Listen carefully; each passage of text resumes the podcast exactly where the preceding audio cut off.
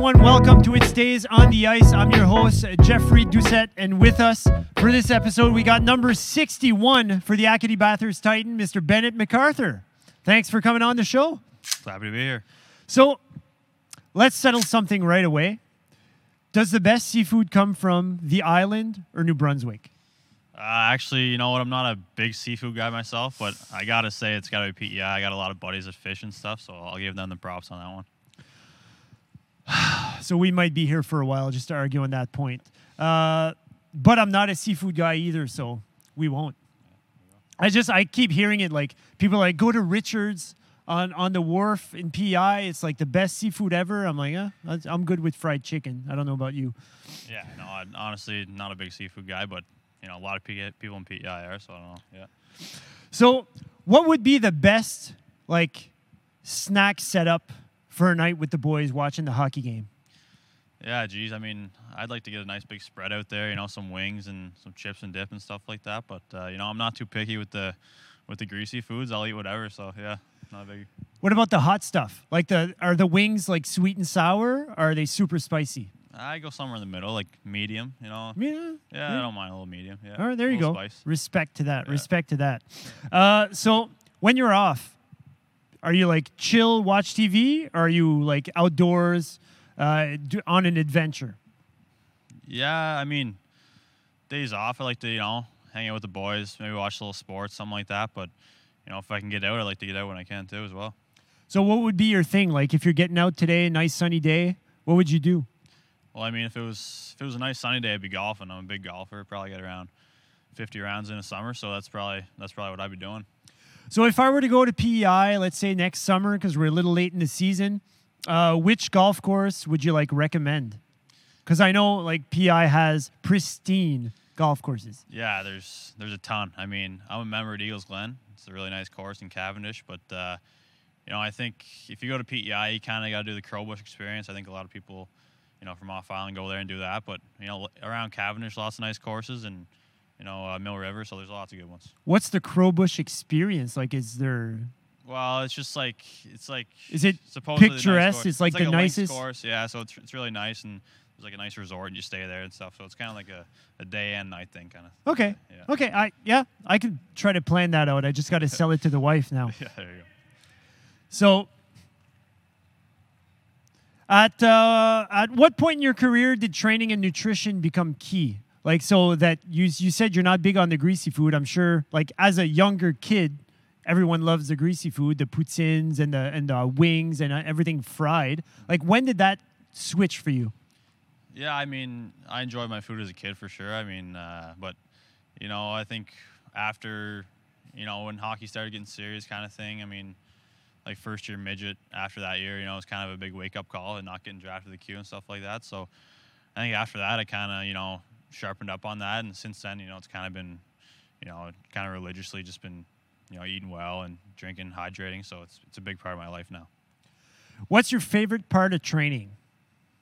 Um, Is it the weight training, the cardio, like the specific hockey skills training? I mean, anybody can say they like cardio training, but it's not always fun. So I'd say, you know, just pulling up some weights the odd time, a little bit of bench press, so something like that. Yeah.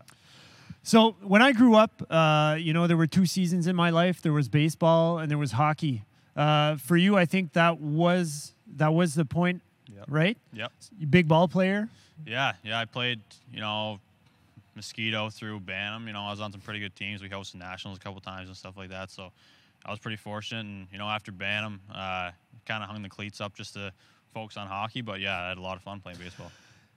Uh, there's something growing that I've seen in the past couple of years that like kids are now playing hockey all year round. Like, do you have an opinion on that, or are you like, is it positive or? I think honestly, early on in uh, you know kid's life, just play a couple sports. You know, play play hockey, and usually the summer sports are a little shorter anyway, like two or three months. So you may as well change it up, take a little break on the ice, and you know stay on the ice a little bit, like maybe once a week or whatever. But I think you know developing athletic ability is really important as well. So I think.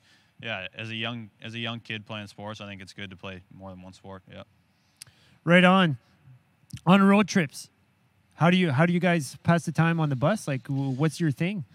Yeah, you know, some cards the odd time, and you know, just listen to a lot of music, the odd Netflix episode. But uh, you know, the boys are all great on there. We have some good chats and stuff. So, but you know, just cards and music usually. So I hope you saw that Seinfeld just dropped on Netflix. I don't know if that's your thing. Just putting it out there. Yeah, not big into that, but I might take a look. Yeah. There you go. Yeah. Uh, so if you could play, like, if you could play with the perfect line, so another, uh, like a centerman and another winger, who would they be? now Um, this is dream as big as you can dream, right? right, we'll keep it current. So I'll go. Uh, I'll go McDavid and Kane, just because I think both those guys create so much space for their line mates and you know make some awesome plays. And for a guy like myself who can, you know, score goals, I think that'd be a good good uh, combination for me. That'd be an awesome mix right there. Yeah. So we're gonna have to call them in just to try it out sure, here. Yeah. and we'll let you guys know if uh, we can get that going. Uh, so I'm already visiting the island next summer for golf. I'm wondering if I'm bringing my family next next year. What are we doing on the island? Yeah, I mean, obviously golf, like you said, uh, really. That's for me. important. Yeah, but uh, you know, probably the beaches as well. You got to take advantage of that when you can. I mean, there's some really nice beaches, and yeah, just beaches and golf. I think that's the main two things. So the girls are going to have to learn golf uh, to go with their dad. So thanks very much, Ben. So we're at the shootout round right now. All right, Are you ready for some rapid fire questions? yeah, let's do it. All right. Pizza or poutine? Pizza, Hunting or fishing? fishing, Video games or board games? video games, Mario Kart or Halo? Mario Kart, TikTok or Snapchat? Snapchat, YouTube or Twitter? Twitter, John Wick or James Bond? James Bond. Solid outing, Bennett MacArthur. Uh, thank you very much for coming on the show. Uh, is there something you want to share with the Titan fans before we let you go? Yeah, thanks for having me. Uh, you know, it's an exciting year here in Bathurst, so I mean, get out and watch a couple games. It should be fun. All right, Titan fans, you heard it here first. Bennett MacArthur, number 61 with the Acadie Bathurst Titan. Don't forget, keep your head up, keep your sticks on the ice. Till next time.